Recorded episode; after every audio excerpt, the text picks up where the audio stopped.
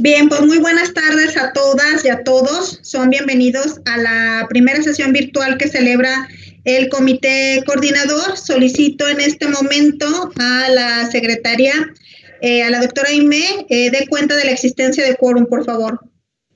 Buenas tardes, sí, presidenta. Eh, doy cuenta de que se encuentran presentes seis de los siete integrantes del Comité Coordinador del Sistema Estatal Anticorrupción de Jalisco y eh, a efectos de tomar la lista de asistencia correctamente, los voy a ir nombrando en el orden que prevé la ley para que hagan favor de decir presente y les pediría que abrieran su imagen y micrófono. Lucía Almaraz Cázares, presidenta del Comité Coordinador. Presente. Jorge Alejandro Ortiz Ramírez, auditor superior del Estado. Presente. Gerardo Ignacio de la Cruz Tobar, fiscal especializado en combate a la corrupción. Presente. María Teresa Brito Serrano, Contralora del Estado de Jalisco. Presente. Ricardo Suro Esteves, presidente del Consejo de la Judicatura del Estado. Presente. Cintia Patricia Cantero Pacheco, presidente del Instituto de Transparencia, Información Pública y Protección de Datos Personales del Estado de Jalisco. Presente. El magistrado presidente José Ramón Jiménez Gutiérrez del Tribunal de Justicia Administrativa no se encuentra presidenta, pero eh, repito, son seis de los siete integrantes, por lo cual hay quórum. Muchas gracias, doctora M. Bien, pues declaro abierta la tercera sesión ordinaria del Comité Coordinador celebrada a distancia de manera virtual, siendo las 5 con 11 minutos del lunes 10 de agosto del 2020.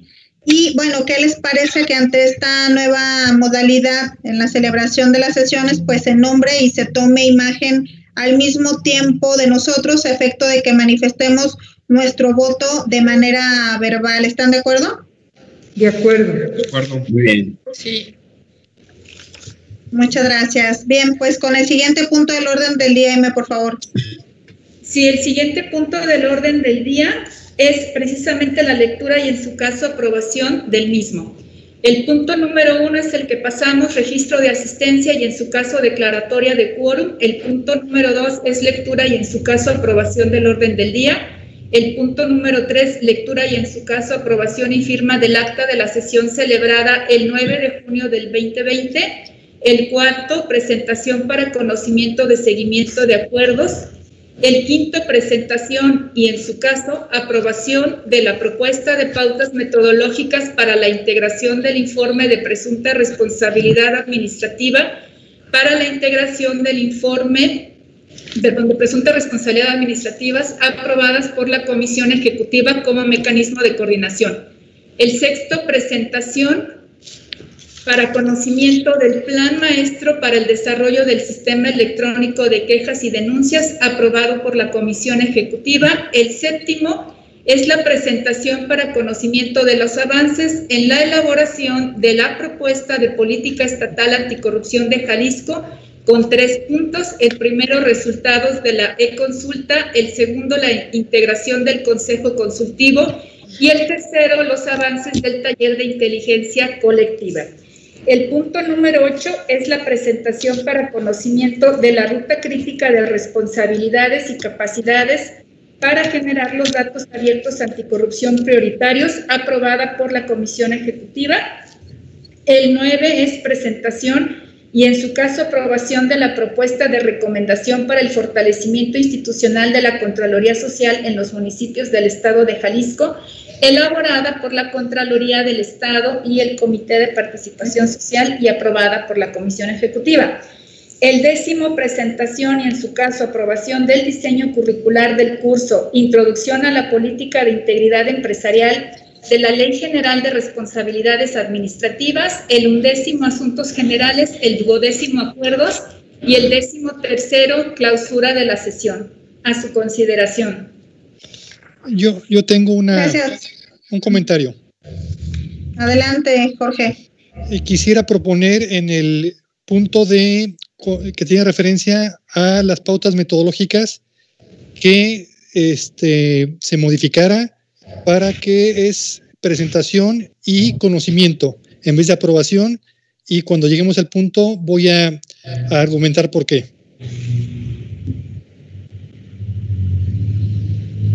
¿Esto formaría parte, Jorge, eh, más bien de la discusión o, prefieres que de una vez se modifique? Eh, sí, se puede modificar de una vez que sea nada más presentación y conocimiento de las pautas metodológicas y voy a entrar este, también a hacer un comentario, varios comentarios este, con respecto al, documento. Sí, tomaría la votación primero de, de este punto modificado y después de la totalidad del orden del día para, o todo junto, les iré preguntando de uno por uno si están de acuerdo en la modificación. ¿Alguien más tendría alguna modificación del orden del día? No. No. No. Entonces, no. No. Entonces, eh, se somete a aprobación el orden del día con la modificación propuesta por el Auditor Superior del Estado. Eh, Presidenta Lucía Almaraz Cázares. A favor. Auditor Superior Alejandro Ortiz Ramírez. A favor. Fiscal Gerardo Ignacio de la Cruz Tobar. A favor. Eh, Contralora María Teresa Brito Serrano. A favor. Presidente Ricardo Suro Esteves. A favor. Presidenta Cintia Patricia Cantero Pacheco. A favor. Bueno, entonces se tiene presidenta los seis votos a favor, o sea, por unanimidad, con la modificación hecha por el auditor. Pues te pediría que sometiéramos a votación todo el contenido con la modificación de la orden del día. Eh, sí, sería esta misma, la, la incluí en la votación. Ah, perfecto. Bien, entonces continuamos con el siguiente punto del orden del día, por favor. Sí, sería el punto número tres, lectura y en su caso aprobación y firma del acta de la sesión celebrada el 9 de junio del 2020. Eh, tomando en cuenta que el acta les fue enviada con anterioridad y respecto de la cual recibimos observaciones para mejorarla por parte del ITEI y de la Auditoría Superior, mismas que les agradecemos profundamente y fueron ya incorporadas. Si me permiten, obviaría su lectura y la sometería a su aprobación directamente. Eh, por otro caso, para el caso de la firma, si ustedes lo tienen a bien, se les recabaría por parte de nuestro personal en el día y hora que ustedes me indiquen. ¿Está bien así, Presidenta? Sí, en este caso eh, se somete a aprobación las actas de las sesiones ya descritas por eh, Aime y te pediría tomar votación, por favor. Sí, empezaríamos con usted, Presidenta Almaraz. Eh, ¿Aprueba el acta? A favor. Auditor Superior, Jorge Alejandro Ortiz Ramírez. A favor. Fiscal Especializado, Gerardo Ignacio de la Cruz Tobar. Aprobada. Contralora María Teresa Brito Serrano. A favor. El presidente Ricardo Zurro Esteves. A favor. El presidenta Cintia Patricia Cantero Pacheco. A favor. Entonces se tiene por aprobada el acta y pasaremos a recabar la firma correspondiente. Muy bien, si pasamos al siguiente punto del orden del día, Aime, por favor. Sí, el siguiente punto del día es eh, la presentación para el seguimiento de acuerdos. Si lo podemos proyectar, por favor.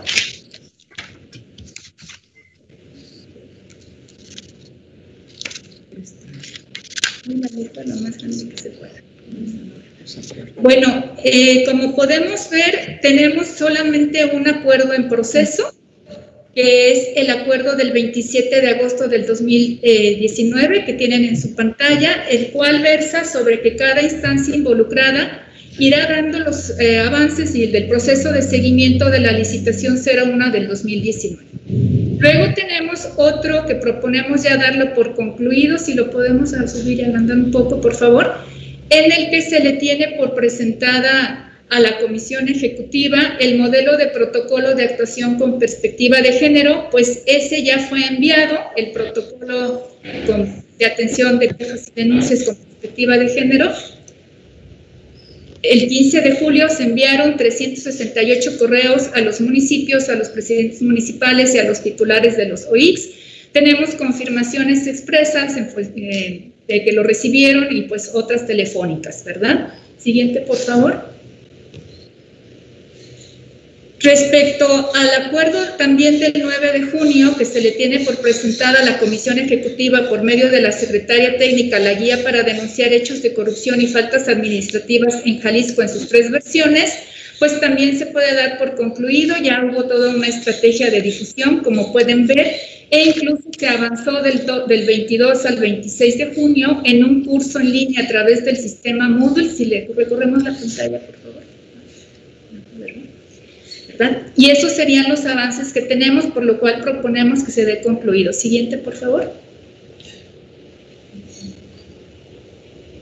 Bueno, este otro acuerdo que versa eh, respecto de que se podamos tener precisamente las eh, sesiones en forma presencial, pues también lo podemos dar por concluidos. Esta es nuestra primera sesión que estamos teniendo en esta nueva modalidad. Siguiente, por favor. Es un acuerdo muy largo, me parece que ya sería el último. Ah, no, nos queda todavía uno en donde se aprobó el informe anual que rinde el comité coordinador este año y pues ya está también publicado y está disponible. Lo aprobaron en la sesión pasada. Y finalmente también la ruta técnica, la ruta presentada para la transferencia del si declara cesar, que es el S1 de la plataforma, pues también ya está por concluido. Continuamos, por favor.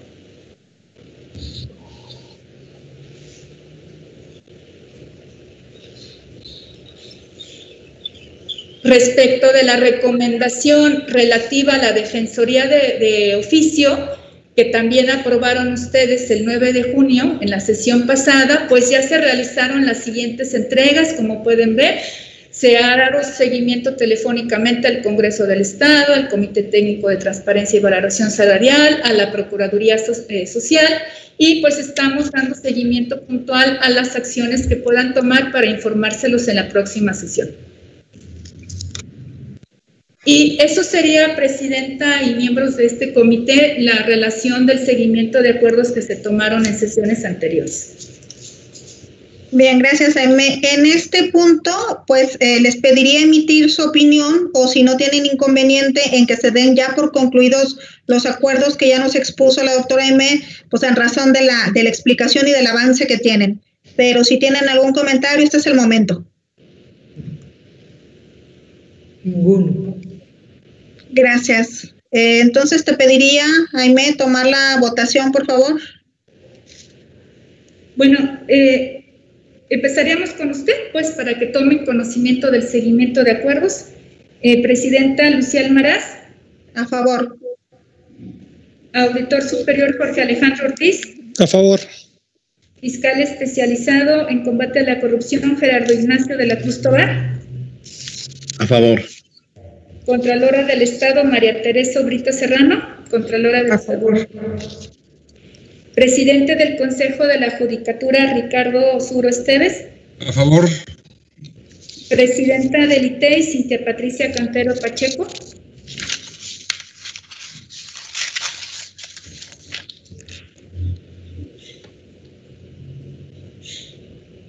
Presidenta Cantero. Es que apagué el micrófono, a favor. Gracias. Bien, te pediría continuar con el siguiente punto del orden del día. Sí, el siguiente punto es presentación para conocimiento de la propuesta de pautas metodológicas para la integración del informe de presunta responsabilidad administrativa aprobadas por la Comisión Ejecutiva como mecanismo de coordinación. No sé si gustan derivado del, cambio del orden que exponga yo primero o si gusta el auditor hacerlo. No, si quieren expon, este, que se exponga, yo te hago mis, mis reflexiones. Sí, Adelante, Bueno, como ustedes saben, se contempló dentro de los objetivos del programa de trabajo del Comité Coordinador para este año mejorar la integración de las investigaciones de faltas administrativas y hechos de corrupción. Con esta propuesta de pautas metodológicas, la Comisión Ejecutiva también estaría cumpliendo una de las actividades que se programaron en razón de las del comité coordinador, ya que es la instancia que proporciona los insumos técnicos y dejando la posibilidad entre ustedes como comité coordinador para cumplir con una de sus facultades, específicamente las que voy a señalar ahora, para eh, que sea considerado un mecanismo de coordinación. Bueno, el artículo 31 de la Ley del Sistema Estatal Anticorrupción del Estado de Jalisco prevé que la Comisión Ejecutiva tiene a su cargo la generación de los insumos técnicos necesarios como lo señalé, para que el comité coordinador realice sus funciones, por lo que elaborará propuestas para ser sometidas a la aprobación de dicho comité sobre los mecanismos de suministro, intercambio, sistematización y actualización de información en materia de fiscalización y control de los recursos públicos, de prevención, control y disuasión de faltas administrativas y hechos de corrupción. Quinto, las bases y principios para la efectiva coordinación de las autoridades y los órdenes de gobierno en materia de fiscalización y control de recursos públicos. En ese sentido, el artículo 8 de la misma ley señala que el comité coordinador tiene entre sus facultades señaladas eh, las siguientes. En la fracción 2, el establecimiento de bases y principios para la efectiva coordinación entre sus integrantes el sexto, la determinación e instrumentación de los mecanismos, bases y principios para la coordinación con las autoridades de fiscalización, control y prevención y disuasión de faltas administrativas y hechos de corrupción, en especial sobre las causas que lo generan. Y eh, un décimo, la determinación de los mecanismos de suministro, intercambio, sistematización, actualización y resguardo de la información que sobre estas materias generan las instituciones competentes a los órdenes de gobierno. Seguimos, por favor.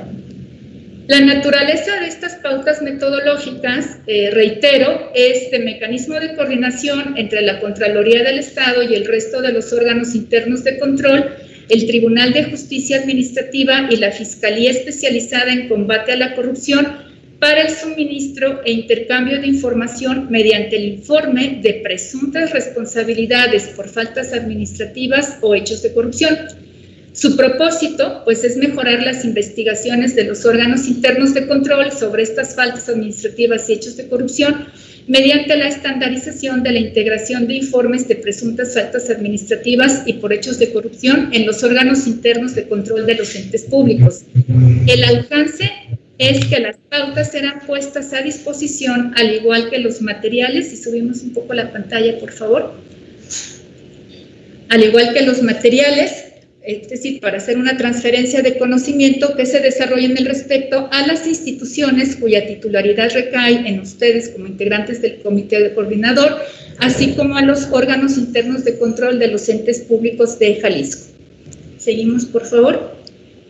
Bueno, eh, como antecedentes, y trataré de hacerlo muy brevemente, eh, en el, el año pasado, en el marco del proyecto Promoviendo la Transparencia en México, se recibió la asistencia técnica de USAID y del Instituto de Resultados Rápidos, conocida como el reto de los 100 días, en la cual estuvieron trabajando pues las tres instituciones que ya mencioné, la Contraloría del Estado, la Fiscalía Especial de Anticorrupción, el Tribunal de Justicia Administrativa, además de dos organizaciones de la sociedad civil, el Observatorio Permanente del Sistema Estatal Anticorrupción y el Observatorio Ciudadano Jalisco Cómo Vamos.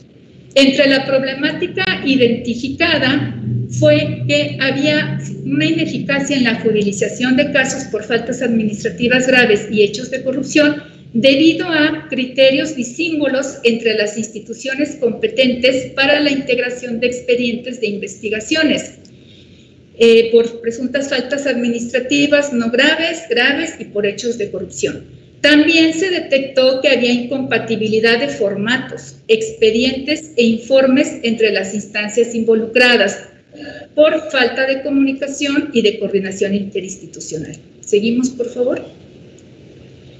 En, este contexto, pues el contenido de las pautas fue elaborado colaborativamente por los equipos de trabajo de la Contraloría del Estado, la Fiscalía Especial Anticorrupción y el Tribunal de Justicia Administrativa con el apoyo de la Secretaría. Eh, aquí tenemos a las personas que fueron los líderes de estos equipos, María Eugenia Flores Chávez, Héctor Antuna, Susana Araceli Ibarra Hernández y Claudia Paola Pulido Cano, así como Mariana Zúñiga Rojas y Patricia Ontiveros Cortés, a quienes aprovechamos para manifestar nuestro agradecimiento y felicitación por el trabajo colaborativo que tuvimos en la Secretaría, ya solo para ayudarles en una compilación y estructuración como un insumo técnico. Pues este documento, como ya se les señaló, les fue enviado con su oportunidad y consiste, eh, viene acompañado esta presentación resumen pues de un documento en Word que conocen. Seguimos, por favor.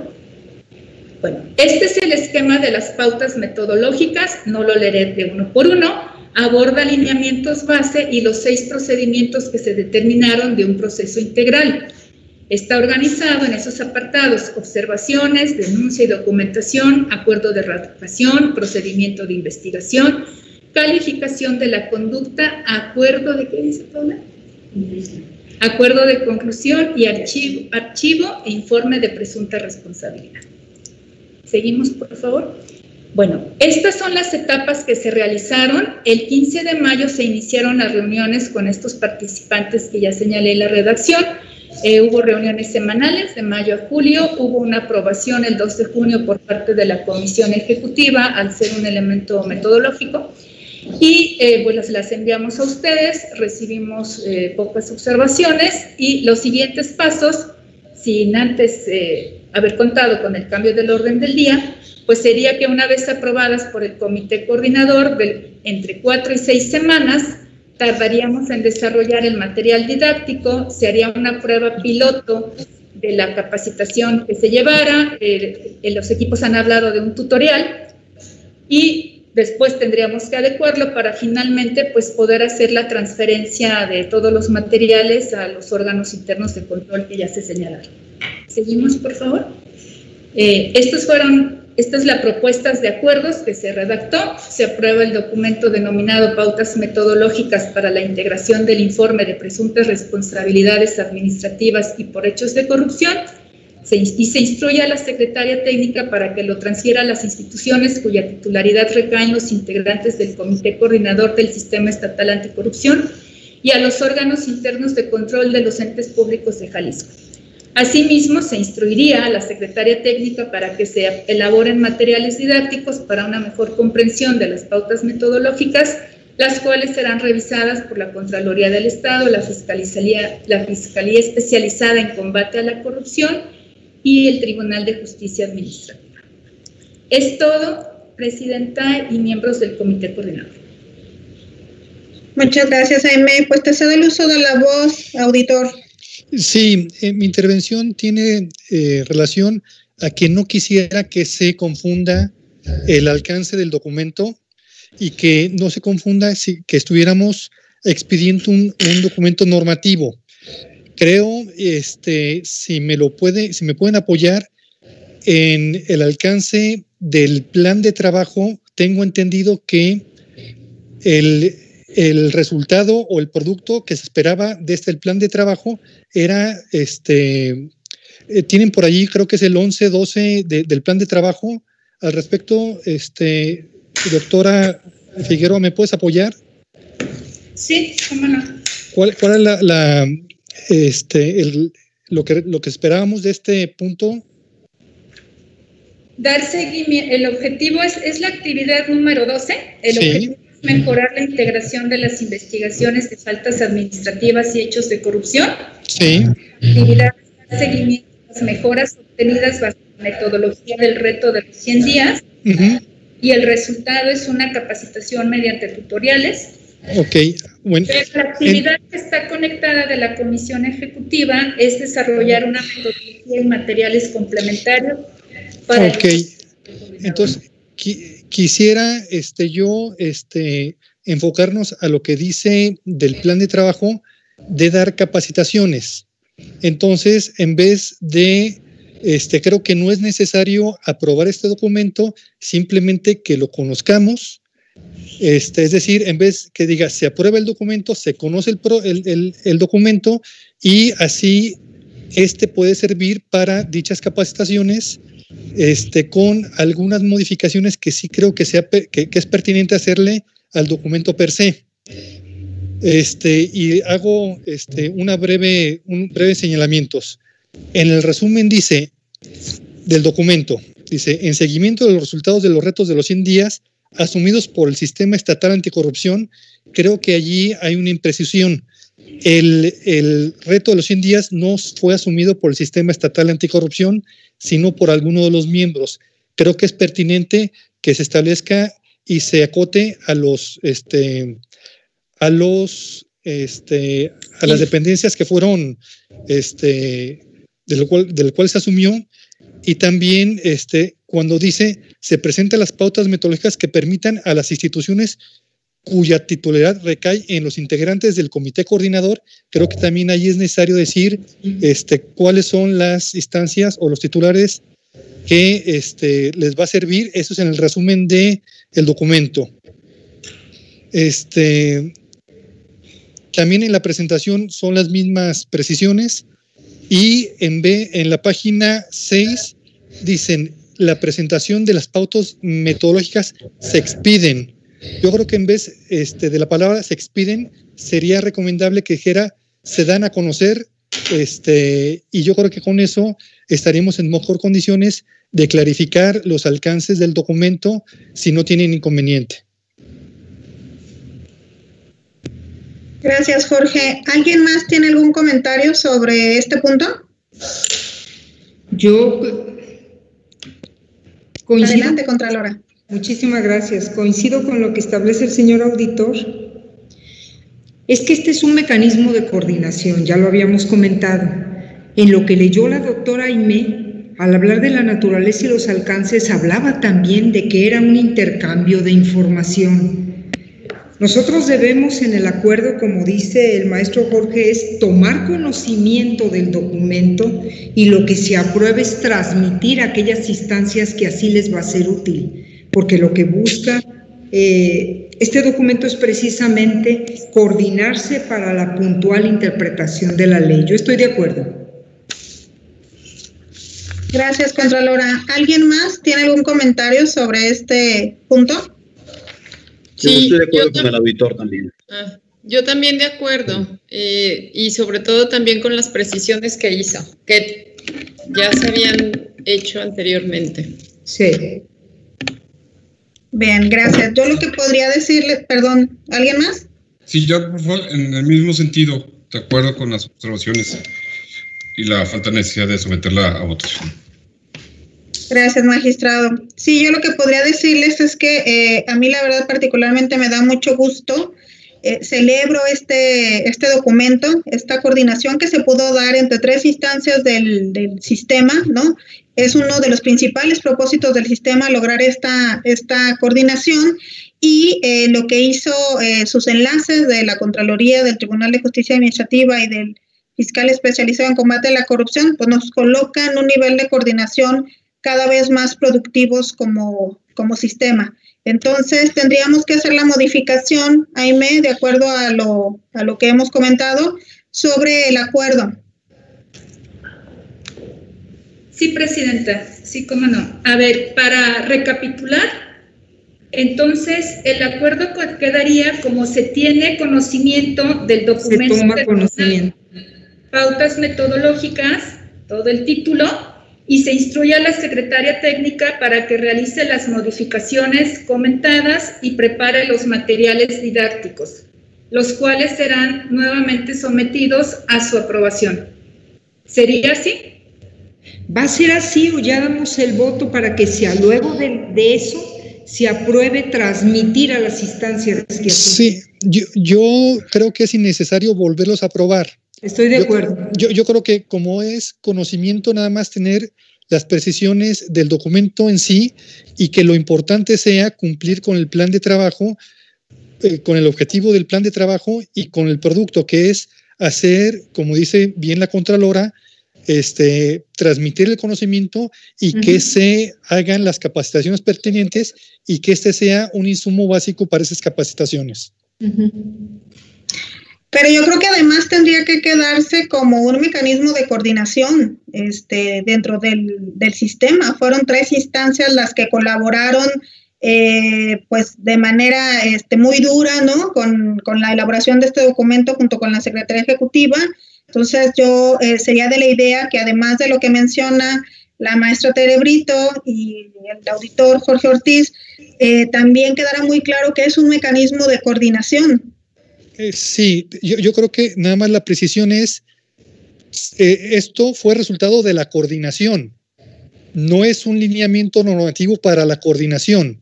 Yo, creo que sí es, son, si es algo diferente. Este, creo que vale la pena mencionar que es un proyecto derivado de la coordinación de tres instituciones, en la cual sirve como insumo para la capacitación de los IPRAS. Yo creo que sí, este, coincido, es necesario y es pertinente hacer la mención que es derivado de la coordinación, pero sí no este, que es este, un instrumento o es este, algo normativo que, eh, porque la coordinación ya la tenemos en ley.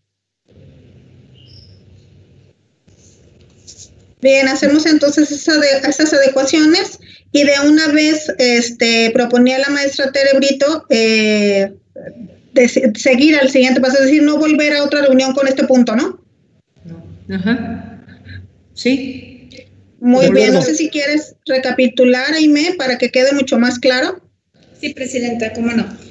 Eh, se tiene conocimiento del documento denominado Pautas Metodológicas para la Integración del Informe de Presuntas Responsabilidades Administrativas y por Hechos de Corrupción, que es el resultado de la coordinación de los entes públicos de la, de la Contraloría del Estado, la Fiscalía Especializada en Combate a la Corrupción y el Tribunal de Justicia Administrativo mismo que será un insumo para la capacitación de los entes públicos de Jalisco. ¿Les parece bien así? Sí. Sí. Entonces, pues, a tomar la votación con esta nueva redacción. Presidenta Lucía Almaraz Cáceres. A favor. Auditor Superior Jorge Alejandro Ortiz Ramírez. A favor. Fiscal especializado Gerardo Ignacio de la Cruz Tobar. A favor. Contralora del Estado María Teresa Brito Serrano. A favor. Presidente del Consejo de la Judicatura Ricardo Suro Esteves. A favor. Presidenta del ITEI Cintia Patricia Cantero Pacheco. A favor. Entonces queda aprobado por eh, unanimidad de los presentes. Muy bien, muchas gracias. Te pediría pasar al siguiente punto del orden del día. Eh, sí, Presidenta, cómo no. El siguiente punto del orden del día es presentación para conocimiento del Plan Maestro para el Desarrollo del Sistema Electrónico de Quejas y Denuncias, aprobado en el plan de trabajo del Comité Coordinador y después en esta parte como nada más eh, estructural del plan en sí mismo por la Comisión Ejecutiva. En el desahogo de este punto, pues aparte de señalar que es uno de los cinco proyectos estratégicos aprobados por ustedes para este año, eh, que consiste en desarrollar este sistema electrónico, me permitiría pedirle eh, que nos lo explique el doctor Carlos Franco, director de tecnologías y plataformas, de manera muy breve, por favor. Adelante, Carlos. Muchas gracias, doctora. Muy buena tarde a todos. Me gustaría presentarles, como, como me lo solicitan de manera muy breve, el plan, de, el plan maestro para la ejecución del sistema electrónico de quejas y denuncias, eh, así como faltas administrativas y hechos de corrupción para el Estado de Jalisco. Eh, no sé si alcanzan a, apreciar la, la, presentación. Sí, Carlos, sí la vemos. Muy bien. Bien, eh, en ese sentido, eh, el programa de trabajo que, les voy a platicar es simplemente un seguimiento a los acuerdos que, se tomaron desde la sesión ordinaria del 27 de enero del 2020, donde uno de los objetivos estratégicos que se tienen pues, es desarrollar el sistema electrónico de quejas y denuncias de faltas administrativas y hechos de corrupción. Cabe señalar que este es uno también de los seis sistemas que forman parte de la Plataforma Digital Nacional y en ese sentido tendríamos que generar una sincronización, una alineación con las especificaciones que para tal efecto define el Sistema Nacional Anticorrupción. Eh, este objetivo forma parte del núcleo temático de nuestro plan de trabajo, que se denomina Mecanismos para la Gestión de Información, y eh, el cual está pues fundamentado en el artículo octavo, fracciones décimo primera y décimo segunda de la Ley del Sistema Anticorrupción del Estado de Jalisco, así como en el artículo 49 de la Ley General del Sistema Nacional Anticorrupción, donde se establecen los sistemas que forman parte de la Plataforma Digital Nacional. Y este plan maestro también fue aprobado por la Comisión Ejecutiva en su sesión del 2 de junio de 2020. Eh, también es importante señalar que el objetivo de este sistema es desarrollar e implementar un mecanismo ágil, moderno, mediante el cual las personas puedan presentar quejas y denuncias por actos y omisiones de los servidores públicos del Estado de Jalisco que estén en el ejercicio de sus funciones. No estamos viendo el movimiento de la pantalla, ¿eh? A ver, entonces...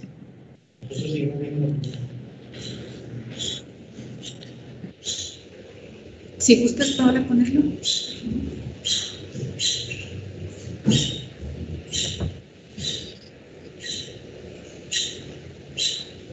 ver si lo pones, si no, para que tengas listos todos los archivos de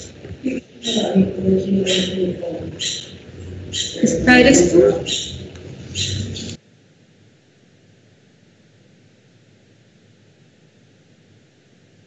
A ver, Carlos, si, si, se puede mover desde ahí, si no, nosotros te apoyaríamos en otra computadora. Si no, yo lo comparto aquí el archivo, doctor. Entonces, quítate.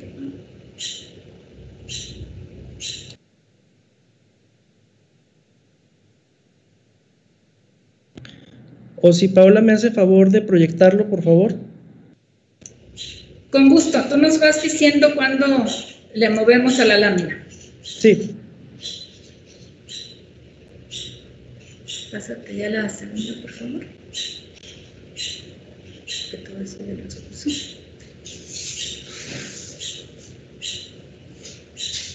Ahí estamos en objetivo, Carlos.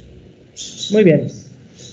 Entonces, bueno, el objetivo es que podamos tener un, un sistema como un mecanismo ágil, eh, moderno, mediante el cual las personas puedan presentar quejas y denuncias por actos y omisiones de los servidores públicos en funciones en el Estado de Jalisco, así como también para personas físicas o morales que puedan tener algún incumplimiento en cuanto a las obligaciones que señala la Ley General de Responsabilidades Administrativas de los servidores públicos. Eh, en cuanto al alcance del sistema, en la siguiente diapositiva, eh, el alcance sería, pues, solamente eh, se recibirían y atenderían quejas y denuncias de hechos eh, que tengan relación con servidores públicos del Estado de Jalisco. El plan maestro, como lo podemos ver en la siguiente lámina, consta de tres etapas. una primera etapa que está en curso, que es la conceptualización y planificación, la cual es muy importante. Una segunda etapa con eh, la, parte del desarrollo y la implementación del sistema, y una tercera etapa que sería de operación y mantenimiento, la cual sería ya permanente en el tiempo a partir de la conclusión del sistema. En la siguiente lámina vienen algunas de las tareas eh, que forman parte de la primera etapa. En esta primera etapa, pues es una etapa de análisis, es una etapa de conceptualización, donde definimos el objetivo y el alcance del sistema, así como su fundamentación normativa, su justificación y el impacto. También establecemos los participantes, se definen los roles y los niveles de responsabilidad de todos los que participan en, el desarrollo del sistema. Y no me refiero simplemente al desarrollo tecnológico que se, que se requiere realizar, sino también a la actuación de las diferentes instancias que van a participar para que este sistema cobre vida. Eh, evidentemente se tendrá que realizar también el cronograma de acciones y eh, es una etapa muy importante de una clarificación conceptual. Eh, por ejemplo, establecer muy bien las diferencias entre lo que es una queja y una denuncia, entre lo que es una falta grave o no grave, cuáles son los medios que se van a aprobar a través del sistema para que se puedan presentar quejas y lo mismo para las denuncias. ¿Cuáles serían los procesos para su atención?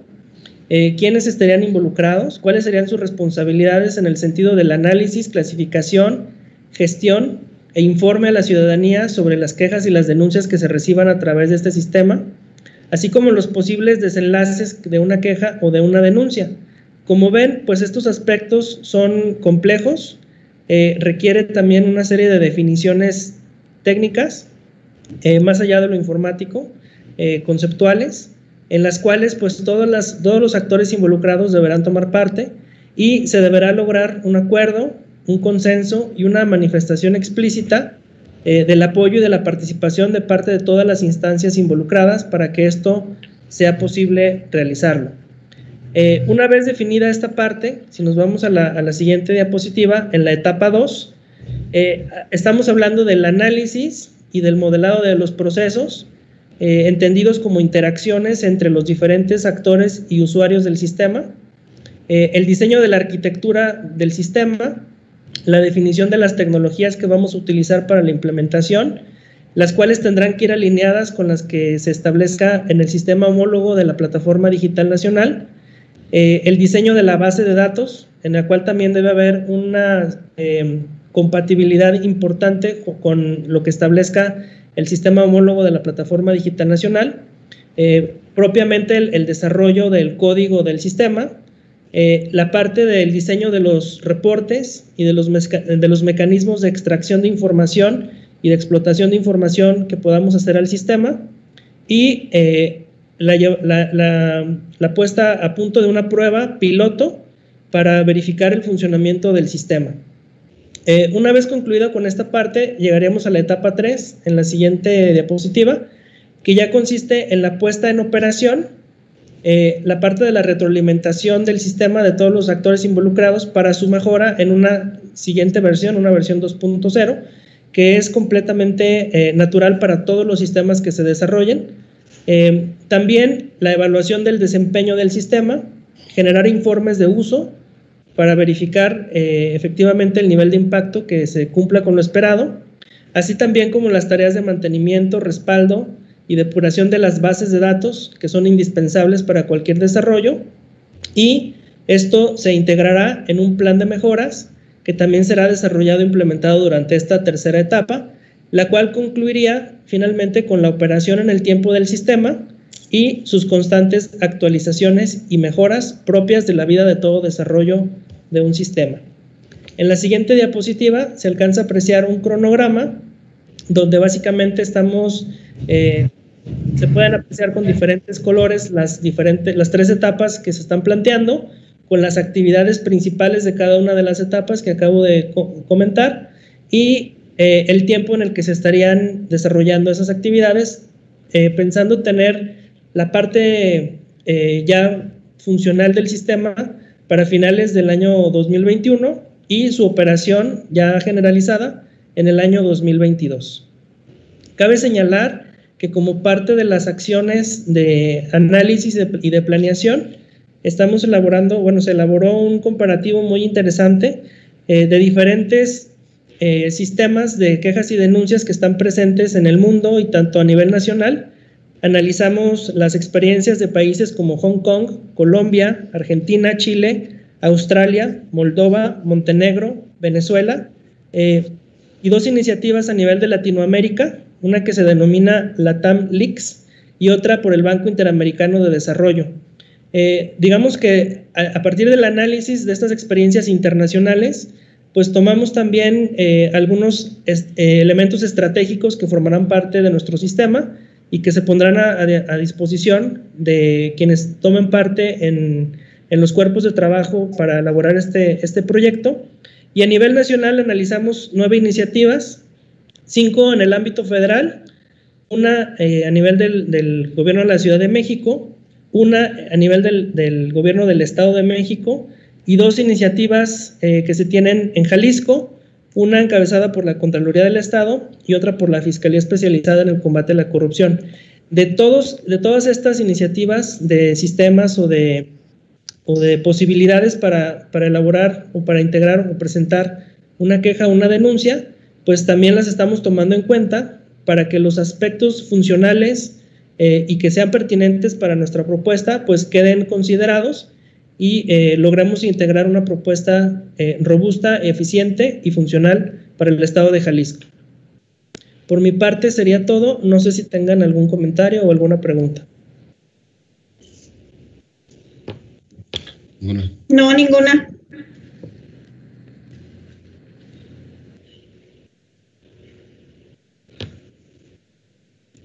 Pues si no hubiera más comentario, Presidenta, este, con su venia de todos, pasaríamos al siguiente punto.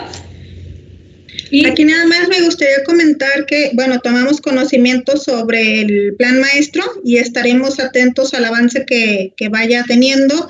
Eh, este proyecto quiero decirles que es de mucho interés para el Comité de Participación Social, no solo por la obligación legal que, que se, ya se señaló, sino por la convicción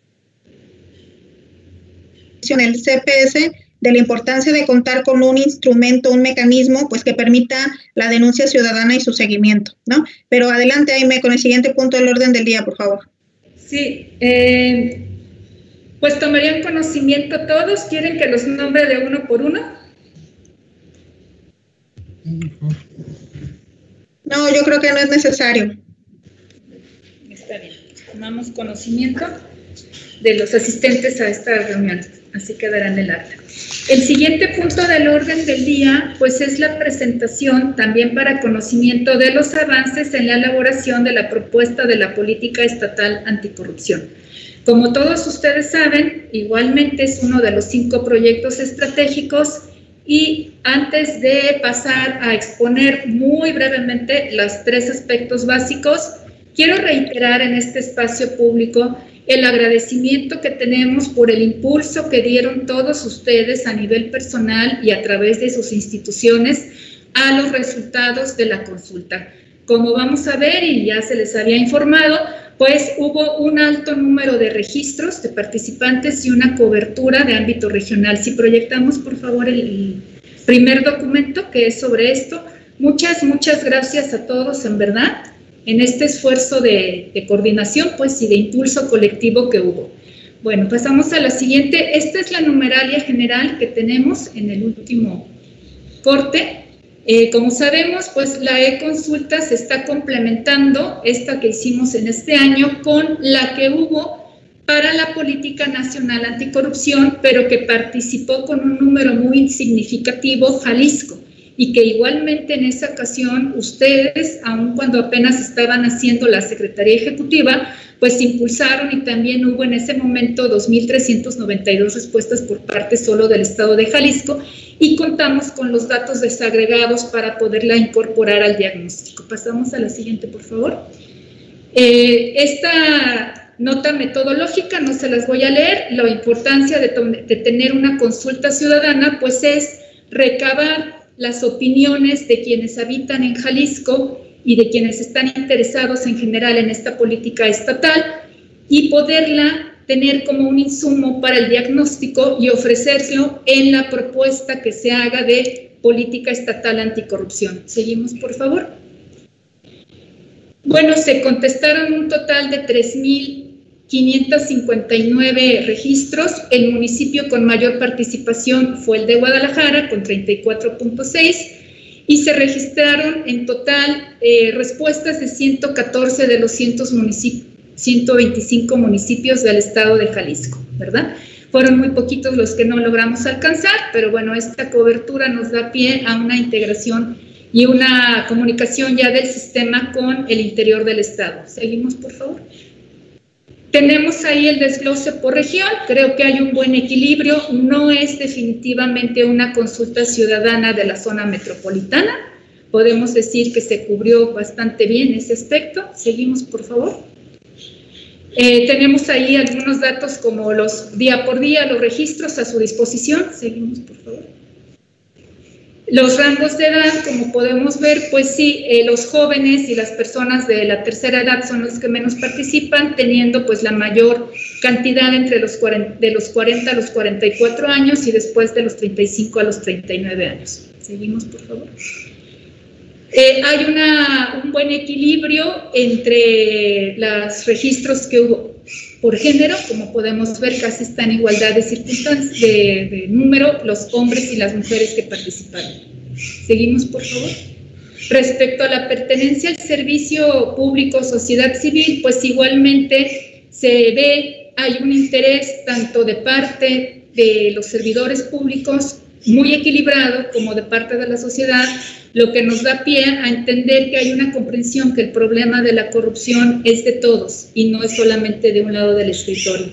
Seguimos, por favor.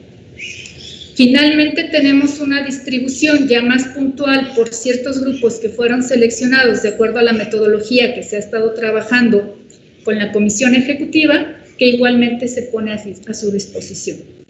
Eso sería respecto de la consulta. Si podemos proyectar, por favor, los avances. El Consejo Consultivo para esta propuesta fue aprobado en su integración por la Comisión Ejecutiva.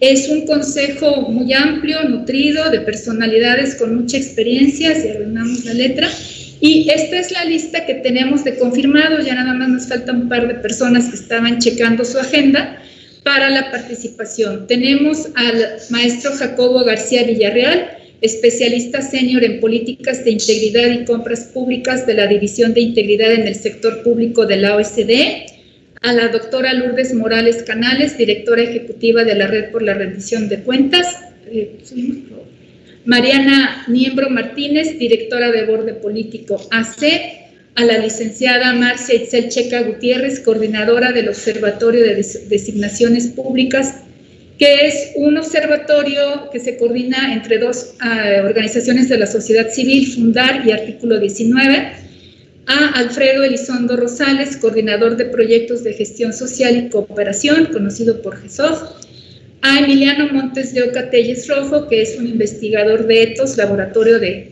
Políticas Públicas, tenemos también participación de investigadores, como es el caso de la maestra Paulina Gutiérrez Jiménez, directora ejecutiva de C Ciudadano, Construcción y Articulación de lo Público de CIESAS, Ciudad de México, a la doctora María Franco Martín del Campo, investigadora del Instituto de Investigaciones Jurídicas de la UNAM. Seguimos, por favor al maestro Augusto Chacón Benavides, director ejecutivo de Jalisco Como Vamos, Observatorio Ciudadano, al doctor Luis Arriaga Valenzuela, rector del ITESO y especialista en derechos humanos, y a la licenciada Ana María Peterpen Camarena, directora del Pacto por la Integridad y el Bien Ser en Jalisco. Eh, este consejo consultivo, ahorita veremos cuál es su función más puntual y la interacción que se pretende que tengan de acuerdo a la metodología diseñada y aprobada con el comité coordinador, el CPS y la Secretaría Ejecutiva. para sacar esto? ¿Fueron a los municipios o cómo lo hicieron? ¿Podemos poner, por favor, el, el PowerPoint del taller de inteligencia colectiva? En este apartado también es de reconocerse públicamente el esfuerzo que han demostrado sus instituciones. Muchas gracias por eh, esta colaboración intensa que estamos teniendo cada semana con tres horas de un taller eh, muy demandante. Eh, se dejan tareas, se dejan ejercicios y hemos estado con un excelente ritmo en las primeras tres sesiones, ya casi vamos a acabar, pero los resultados desde luego han sido sorprendentemente buenos en materia de coordinación que vamos a tener con los resultados ya después que se tengan todos procesados. Seguimos, por favor. Bueno, el taller de inteligencia colectiva consta de cinco sesiones. Las primeras tres ya las pasamos, son las fechas que tienen ahí. Esta semana tendremos eh, la, la última, digamos, propiamente donde se trabaja solo con los responsables de planeación de sus instituciones. ¿Por qué estamos trabajando así? Me permito recordarles porque estamos determinando ya los objetivos específicos de la política estatal anticorrupción en su fase de propuesta, así como las acciones y los líderes de implementación. De esas acciones que se están analizando, revisando, mejorando, eliminando, serán líderes ustedes y sus instituciones en el próximo año, una vez aprobada la política estatal anticorrupción, ¿verdad? En el momento en que se apruebe, después hay que pasar a la implementación. La implementación se hará mediante programas o acciones específicas. Eso es lo que se está realizando, así como la temporalidad. Quiero recordarles si me permiten, que en este marco tenemos que tomar en cuenta a la política nacional anticorrupción. Es decir, nosotros tenemos que estar alineados con esa política nacional ya aprobada y de ahí se hizo todo un trabajo de, de datos, de análisis, de recuperaciones y de cruces con los planes institucionales, tanto de las instituciones del comité coordinador como de otros entes públicos que tienen que ver con estas paraguas de prioridades y de acciones ya definidas en el ámbito nacional. La quinta sesión, que está programada para el 27 de agosto, ahí es donde se entrega como una especie de estafeta el trabajo que ya se hizo del taller de inteligencia colectiva mediante un diálogo de alto nivel entre ustedes, los integrantes del CPS y la Secretaría, ¿verdad? Eso sería en lo que vamos y pues eh, les agradecería muchísimo en verdad que pudieran participar personalmente o bien a través de sus enlaces si la agenda no se los permite. Eso sería todo por mi parte. Bien, pues muchas gracias eh, por los avances mostrados. Pues me sumo a la petición de que estemos eh, personalmente como titulares, miembros del comité coordinador, en el diálogo de, de, alto nivel con el Consejo Consultivo. Estoy consciente de las actividades que tenemos todos, pero pues estamos hablando de la política estatal anticorrupción, que como ya les he comentado es de gran interés para, para mí particularmente. Eh, te pediría, Aime, seguir con el siguiente punto del orden del día, por favor, y en esta parte me gustaría que fuera eh, mucho más eh, breve por el, tema del tiempo. Presidenta. Bueno, eh, lo podemos dar porque toman conocimiento de los avances, ¿verdad? Pasaríamos al punto número 8, igualmente para conocimiento de la ruta crítica de responsabilidades y capacidades para generar datos abiertos anticorrupción prioritarios. Igualmente, estamos solamente tratando de reportar eh, otro de los, de los cinco proyectos estratégicos del Comité Coordinador de este año. Si ponemos, por favor, nada más la lámina de objetivos.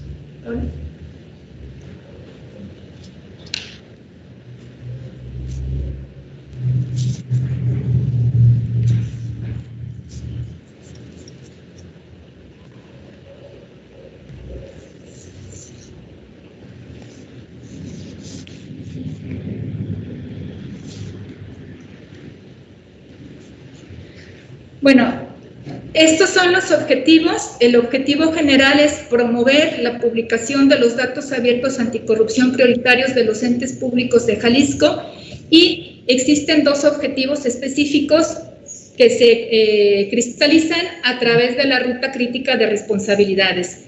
Pasamos a la siguiente, por favor. Yo dejaré en uso de la voz a la maestra Azucena Salcido, quien es responsable de este proyecto. Azucena, ¿nos escuchas? Sí, aquí estoy. ¿Me ven? Vamos a empezar a partir ya de ahí de la ruta crítica, salvo que ustedes quieran que les expliquemos algo con mayor detalle. No, desde este punto está bien, Aime. Gracias. Ok, bueno, a ver. Este, ¿Le puedes dar siguiente? Paula, please. Buenas tardes a todos. no los saludo.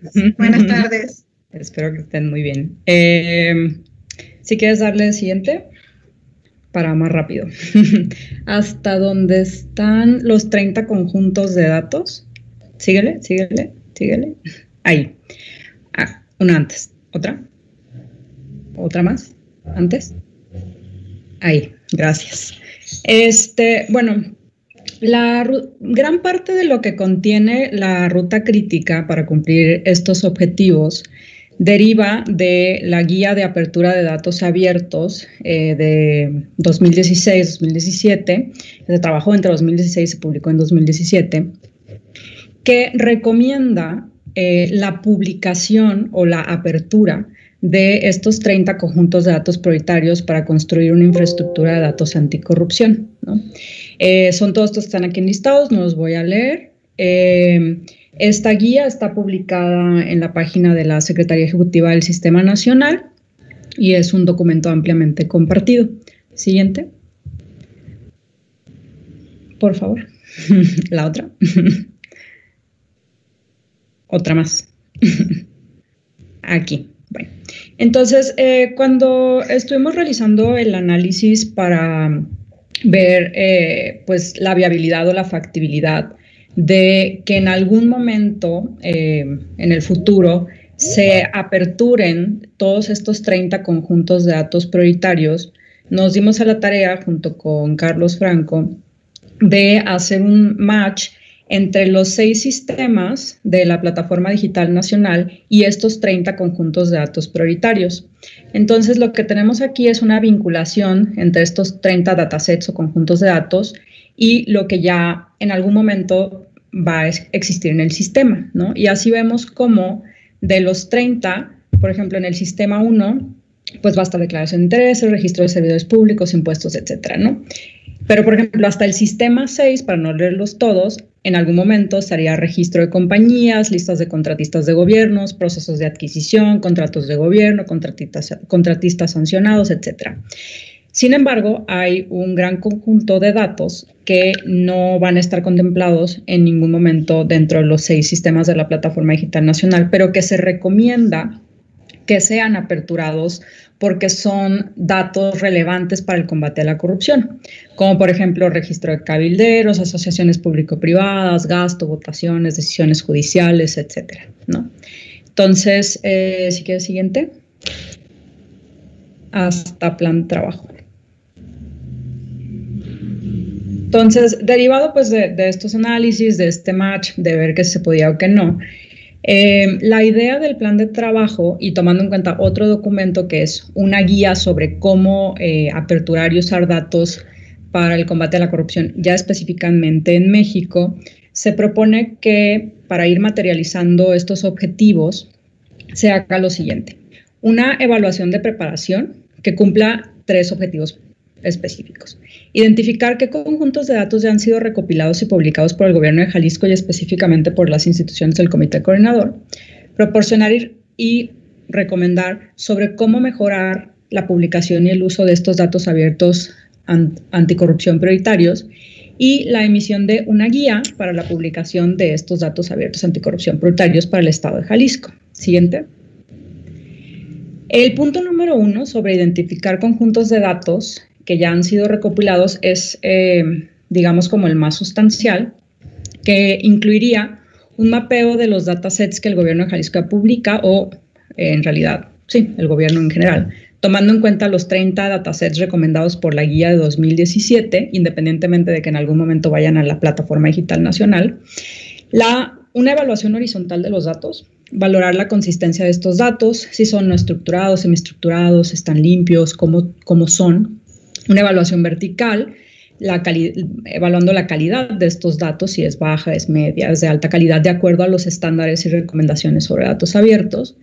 Eh, entrevistas con funcionarios involucrados en dichos procesos de publicación de los datos e identificación, definición de un marco de gobernanza eh, donde se incluyan el mayor número de actores posible para la publicación de los datos abiertos anticorrupción prioritarios. ¿Por qué un marco de gobernanza? Porque la, mucho de la construcción y de en su momento la posible apertura de estos datos no son esfuerzos, digamos, ni de individuos ni de instituciones únicas, sino de un conjunto de esfuerzos interinstitucionales. Eh, siguiente. Eh, ¿Qué se ha hecho hasta el momento? bueno, se ha integrado ya información de fuentes de datos primarias disponibles, lo que ya está publicando por ciertas instituciones, como pues INEGI, IEG, ¿no? las, las fuentes eh, típicas. Exploración de información que no está disponible, pero sí se genera, ¿no? Y tuvimos ya un acercamiento con la coordinadora de la Agenda de Datos Abiertos del Gobierno del Estado, Erika Almaraz, para compartirle el proyecto y generar vinculación con algunas de las dependencias estatales eh, del gobierno estatal generadoras y, resguardantes de esta información.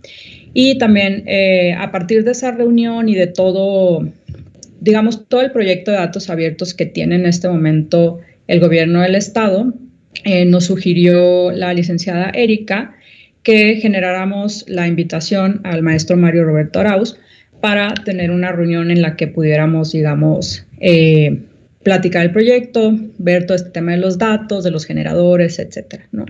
Y eso es lo que vamos hasta, hasta este momento. Muchas gracias, Azucena. Pues eso sería respecto de ese punto. Bien, gracias, Jaime. No sé si tengan algún comentario. Desde luego que los datos y su sistematización, la denominada inteligencia de datos, pues es una herramienta anticorrupción eh, muy poderosa, ¿no? Si hay algún comentario, este es el momento. Si no, pasamos al siguiente punto del orden del día. Sí, este, Gracias, Contralora. Adelante, Jaime. Sí, Presidenta. Es, la, es el noveno, es la presentación y en su caso aprobación de la propuesta de recomendación para el fortalecimiento institucional de la Contraloría Social en los municipios del Estado de Jalisco, elaborada por la Contraloría del Estado y el Comité de Participación Social y que ya fue analizada y aprobada por la Comisión Ejecutiva. Eh, este documento también les fue puesto, por, eh, puesto a su disposición con anterioridad. Yo más bien pediría excusarme de exponerlo y le pediría a la Contralora si gusta hacer uso de la voz para explicarnos algo más.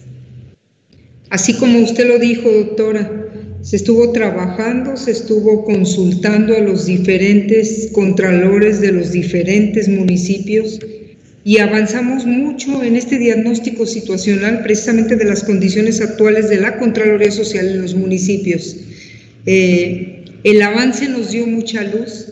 Necesitamos normatividad municipal vigente, necesitamos atención presupuestal en los municipios. Esta es una radiografía que nos va a servir sobre todo, lo digo como Contraloría, en el seno de las comisiones, de, de, la Comisión de Contralores Municipios Estado, para seguir caminando coordinadamente en varios temas que nos importan.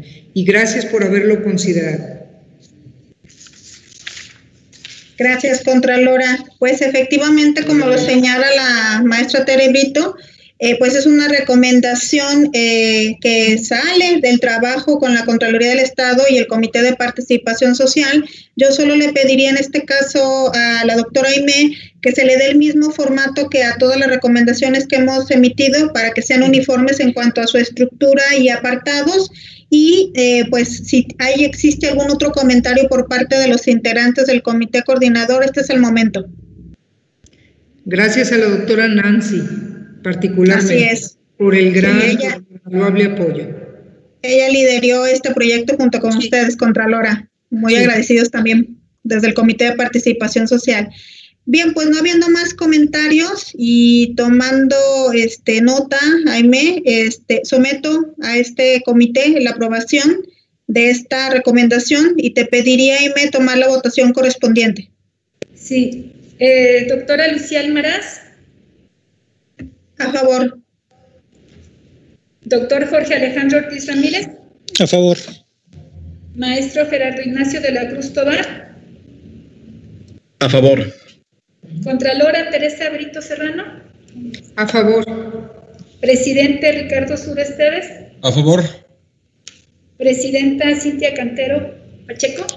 A favor. Bueno, pues está aprobada por unanimidad y yo procedería a hacer la homologación exclusivamente sobre el formato para que quede igual que el resto de recomendaciones que han sido emitidas por ustedes. Bien, muchas gracias, Jaime. Continuamos con el siguiente, por favor. Sí, el siguiente punto del orden del día también es algo que queremos agradecer la preparación que hemos tenido. Es la aprobación simplemente del diseño curricular de un curso que se llama Introducción a la Política de Integridad Empresarial de la Ley General de Responsabilidades Administrativas. Con esto agotamos otro de los compromisos del programa de trabajo anual del Comité Coordinador y también eh, estaremos molestándolos para ciertas adecuaciones de los materiales. En particular, recibimos observaciones por parte de la Contralora del Estado eh, y de su equipo de trabajo para no duplicar esfuerzos en materia de este tipo de capacitación.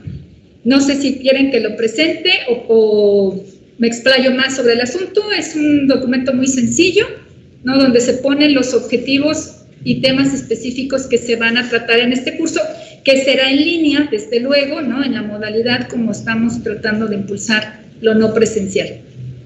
Pues no creo que sea necesario, perdón, Sí. Cintia. No, yo creo que justo iba a comentar eso, que con los conceptos que aquí se manejan, ya que esté listo, pues se nos muestra y ya, ¿no? Claro.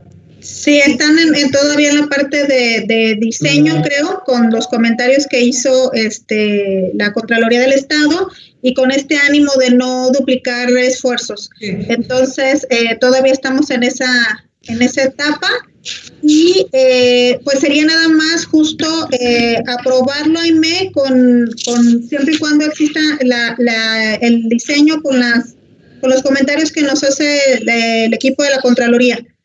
Sí, ya ¿Es estoy en cuenta, ya se les envió en su última versión y eh, reiterándolo, estaremos en contacto por medio de sus enlaces para que vayan dando vistos buenos sobre los materiales y actividades.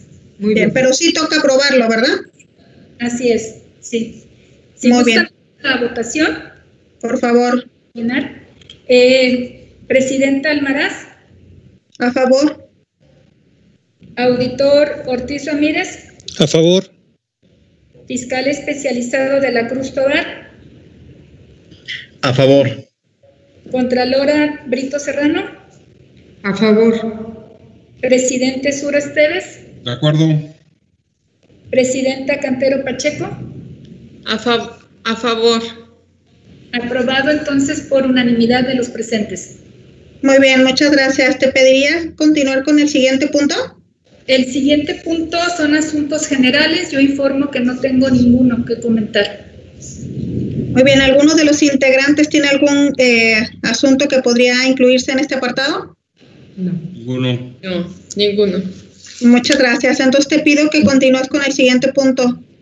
Sí, Presidenta. El, el siguiente punto son acuerdos, pero considerando que la mayoría de los puntos fueron para conocimiento y los fuimos mencionando a lo largo de la sesión, pediría no volverlos a repetir y siendo estos últimos dos, el de la recomendación aprobada por unanimidad y el del diseño curricular aprobado por unanimidad. Sí, muchas gracias. ¿Existe algún comentario en este punto? ¿Ninguno? Bien, pues continuar con el siguiente punto del orden del día, por favor, Aime. Sería la clausura por parte de usted, Presidenta. Muchas gracias, doctora. Bueno, pues se declara clausurada la tercera sesión ordinaria del Comité Coordinador, siendo las 6 con 21 minutos del lunes 10 de agosto del 2020. Eh, sin duda una sesión muy productiva. Muchas gracias a todas y a todos. Buenas tardes. Buenas tardes. Adiós. Gracias.